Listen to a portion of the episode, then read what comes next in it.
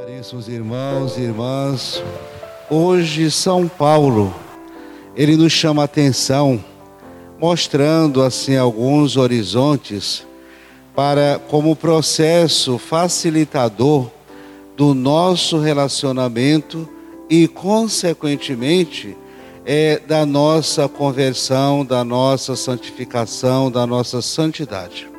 E ele aponta ele promove, ele evidencia é, a paciência como esse vínculo que vai manter a unidade entre nós.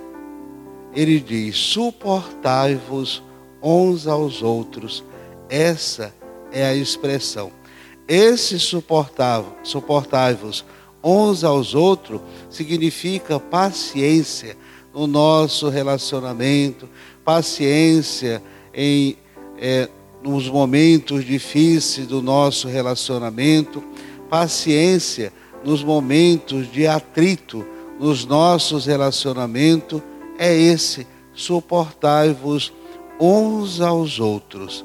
Ou seja, é esta paciência, esse suportar que vai manter o vínculo da unidade entre nós. Ele deixa muito claro que esse vínculo nunca vai se romper se nós, com o cuidado cotidiano, manter essa paciência, manter essa unidade plena. Assim, é preservada a graça, sem paciência sem manter a unidade, não há graça. A graça não é preservada, ela se deteriora, ela não se mantém. E é essa graça dada não por nosso merecimento, mas dada por Deus livre e abundantemente a cada um de nós que vai nos capacitar para a nossa realização é, profissional, o nosso vínculo de fé, o nosso vínculo de unidade. E ele diz que quem nos instituiu e capacita como, ou seja, a graça de Deus institui a cada um de nós, nos capacita para vivermos e testemunhar a nossa vocação, a nossa missão.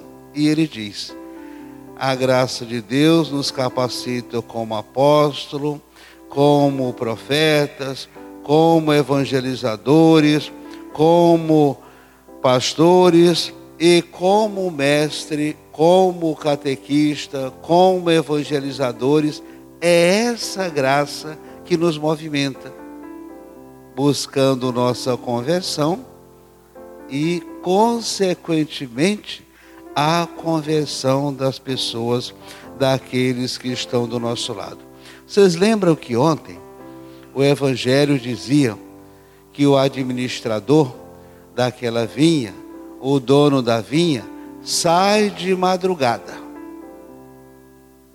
Deus está à frente de todos nós.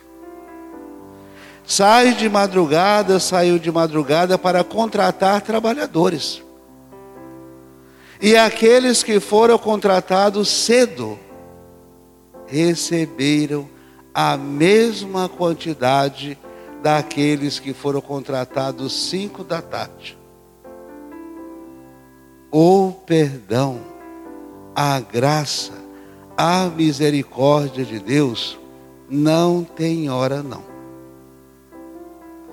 E não adianta a gente pensar só porque nós temos uma história na igreja, nós somos privilegiados de receber graças maiores do que aqueles convertidos de última hora.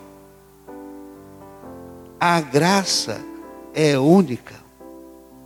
É tanto que o dono da vinha paga a cada um a mesma quantidade. E alguns que foram contratados cedo ficaram bravos. Nós que suportamos o peso do dia e do calor, a fome e a sede, o Senhor nos dá a mesma coisa que deu àqueles que foram contratados em cima da hora? Aqueles que se arrependem dos seus pecados, na hora de sua morte, são recebidos do céu, tal como qualquer um de nós. Não há um peso maior para os que se arrependem em cima da hora, na última hora, do que aqueles que viveram uma caminhada. E o dono da vinha diz: Eu sou justo, faço da minha graça, dos meus bens, o que eu quiser. Dá a cada um de acordo com a sua necessidade. Ou seja, a fome daquele que foi contratado de madrugada é a mesma fome daquele que foi contratado às cinco da tarde. As necessidades daquele que foi contratado às nove da manhã é a mesma necessidade do que foi contratado às cinco da tarde. É uma questão de justiça. Só porque eu trabalhei algumas horas a mais, tenho direito a mais? Essa é uma visão do mundo, das relações de trabalho, às vezes, e sempre. Ou seja, se a gente trabalha, a gente ganha o salário no final do mês. Se eu não trabalho, eu não vou comer, não vou beber. Essa é a relação trabalhista. Deus não age dessa forma. Ele sabe de todas as nossas necessidades. E essa justiça é aplicável hoje no Evangelho. Jesus passando, vê Mateus, um cobrador de impostos, celebramos hoje, explorando, fazendo coisas horríveis ali. Ele chama Vem e segue-me. Isso causou um escândalo. E Jesus é questionado por quê? Ele senta, come e bebe com os pecadores. Jesus responde: Quem precisa de médico são os doentes. Ele é o médico da alma. Ele é o médico dos pecadores. E responde com muita firmeza: Eu não vim chamar os justos, eu não vim estar do lado dos justos somente. A minha missão é resgatar o pecador, dar vida nova ao pecador, possibilitar a conversão, acessar o pecado, mudar é fácil e cômodo a todos nós nos relacionar com aquelas pessoas que já estão aqui dentro. É fácil e cômodo nos relacionar com pessoas que nos aplaudem, nos quer bem. Não é a nossa missão somente isso não. A nossa missão vai além dar esse testemunho de buscar, de acessar, de ajudar aqueles que não conhecem a verdade, a fé, a santidade, a conversão. E São Mateus é esse exemplo de acessibilidade.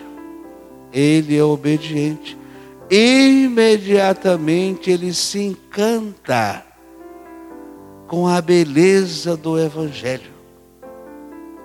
E quando nós conhecemos o Evangelho, a vida é transformada. Se não transformar, a gente não conhece. Se não houver mudança, também nós não conhecemos. Fica aquela coisa e nem vai e nem vem. A gente fica em cima do muro, nem quente e nem frio. Não muda de vida. O Evangelho tem essa capacidade. A palavra de Deus tem essa capacidade, esse impacto. E tudo que nos impactua promove essa mudança. E Mateus faz essa experiência, ele promove essa experiência e prega o sentido dessa mudança, que é a minha, a missão de cada um de nós, a missão de cada católico, a missão de cada cristão. Ouvir, nos impactar, mudar e dar o testemunho da grandeza do Evangelho. Assim seja.